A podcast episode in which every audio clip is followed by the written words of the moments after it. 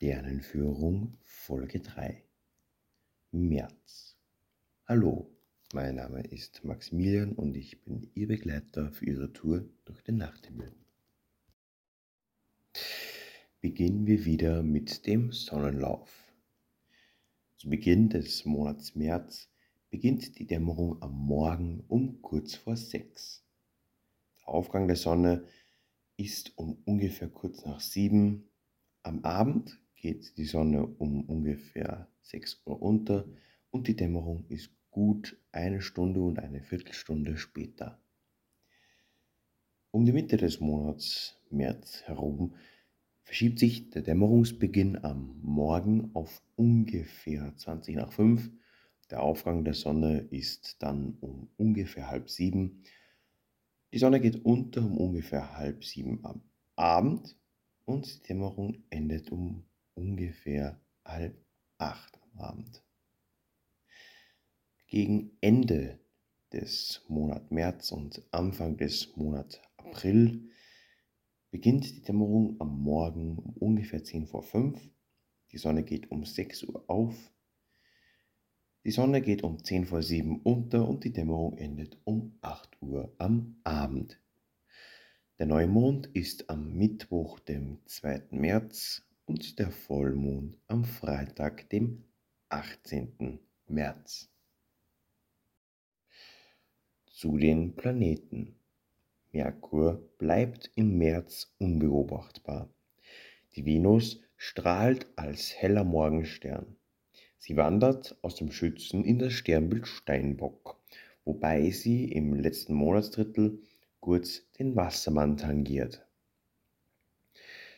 Die Venushelligkeit nimmt im Laufe des März etwas ab. Die Venusaufgänge verfrühen sich während des Monats von ungefähr 10 vor 5 am Morgen am 1. auf ungefähr dreiviertel 5 am Morgen am 15.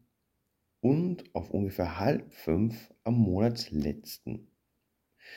Am 21 zeigt sich das Venusscheibchen halb beleuchtet. Die zunehmende Phase Halbvenus tritt ein. Mars hält sich am Morgenhimmel auf. Seine Aufgänge verfrühen sich um fast eine Stunde. Am 1.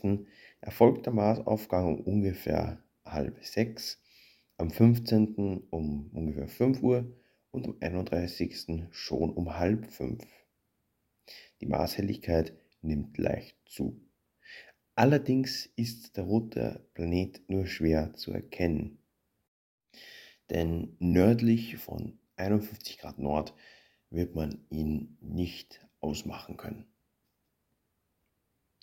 Jupiter wird am 5. von der Sonne im Sternbild Wassermann eingeholt.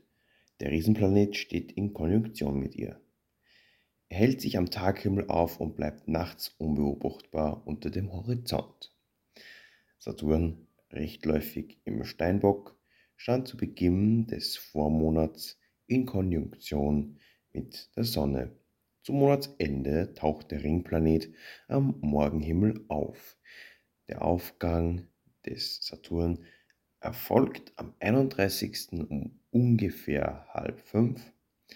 Eine halbe Stunde später sollte man ihn knapp über dem Südosthorizont erspähen können. Nun zu den anderen Objekten am Sternenhimmel. Am Westhimmel sind noch die Wintersternbilder zu finden. Orion und Sirius stehen vor dem Untergang. Der Stier mit dem roten Aldebaran ist weit im Westen zu sehen. Höher noch stehen die Zwillinge mit Castor und Pollux und der Fuhrmann mit Capella. Der kleine Hund mit seinem Hauptstamm Procyon hält sich im Südwesten auf. Die Cassiopeia, das Himmelsweh, ist herabgesunken, während hoch im Nordosten, schon in Zenitnähe, der große Wagen uns hilft, den Polarstern zu finden. Der Krebs hat den Gipfel erklommen und krabbelt eben durch den Meridian. Nun ist die günstigste Gelegenheit, dieses lichtschwache Sternbild auszumachen, denn der Krebs ist die unscheinbarste Figur des gesamten Tierkreises. Der Krebs wurde von Herkules zerschmettert, als er ihn während eines Kampfes mit der schrecklichen Hydra in die große Zehe zwickte. Dem Krebs folgt im Tierkreis der Löwe mit seinem Hauptstern Regulus, der die Ekliptik markiert. Leicht ist das mächtige Sterntrapez des Löwenrumpfes mit dem hellen Stern Regulus an der Spitze zu erkennen. Auch die Jungfrau ist schon im Südosten aufgegangen, wenn auch ihr Hauptschwein Speaker noch so horizontnah ist, dass er kaum zur Geltung kommt.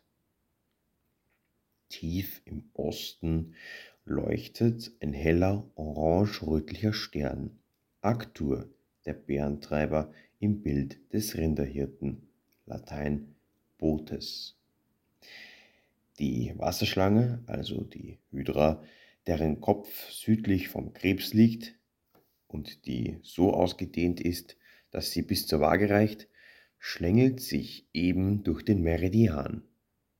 Alphard, das Herz der Wasserschlange, passiert soeben den Meridian. Das Schwanzende der Wasserschlange hingegen ist noch gar nicht aufgegangen. Die Wasserschlange ist weiblichen Geschlechts. Ihr Partner, die männliche Wasserschlange, hält sich tief am Südhimmel, nahe dem Himmelssüdpol auf. Das Sternbild wird auch kleine Wasserschlange genannt. Eingeführt wurde das Sternbild Hydrus erst in der Neuzeit von holländischen Seefahrern. Von der männlichen Wasserschlange Hydrus nun zurück zur weiblichen Wasserschlange Hydra. Zwischen der und der Jungfrau finden sich zwei kleine Sternbilder, der Rabe und der Becher. Der Rabe wird durch ein kleines, aber doch durchaus einprägsames Sternenviereck markiert. Er ist relativ gut zu erkennen. Der Becher hingegen ist außerordentlich lichtschwach und nur sehr, sehr schwer am Himmel zu finden. Zwischen dem großen und dem kleinen Hund ist das Einhorn beheimatet. Das Einhorn gehört zu den unauffälligen und daher wenig bekannten Sternbildern. Es setzt sich nur aus Sternen vierter Größe und darunter zusammen. Der hellste Stern im Einhorn, Alpha Monocerotis wird Lucida genannt. Das Einhorn ist ein neuzeitliches Sternbild und hat keinen mythologischen Hintergrund aus der klassischen Sagenwelt der Antike. Nordöstlich des Löwen stößt man auf das unscheinbare Bild der Jagdhunde. Es liegt zwischen den Sternbildern Großer Bär, Botes und Löwe. Genau wie das Einhorn, so sind auch die Jagdhunde ein neuzeitliches Sternbild. Das war es jetzt auch schon mit der Folge für den März. Ich hoffe, es hat euch gefallen. Ich wünsche Ihnen weiterhin klare Nächte. Auf Wiedersehen.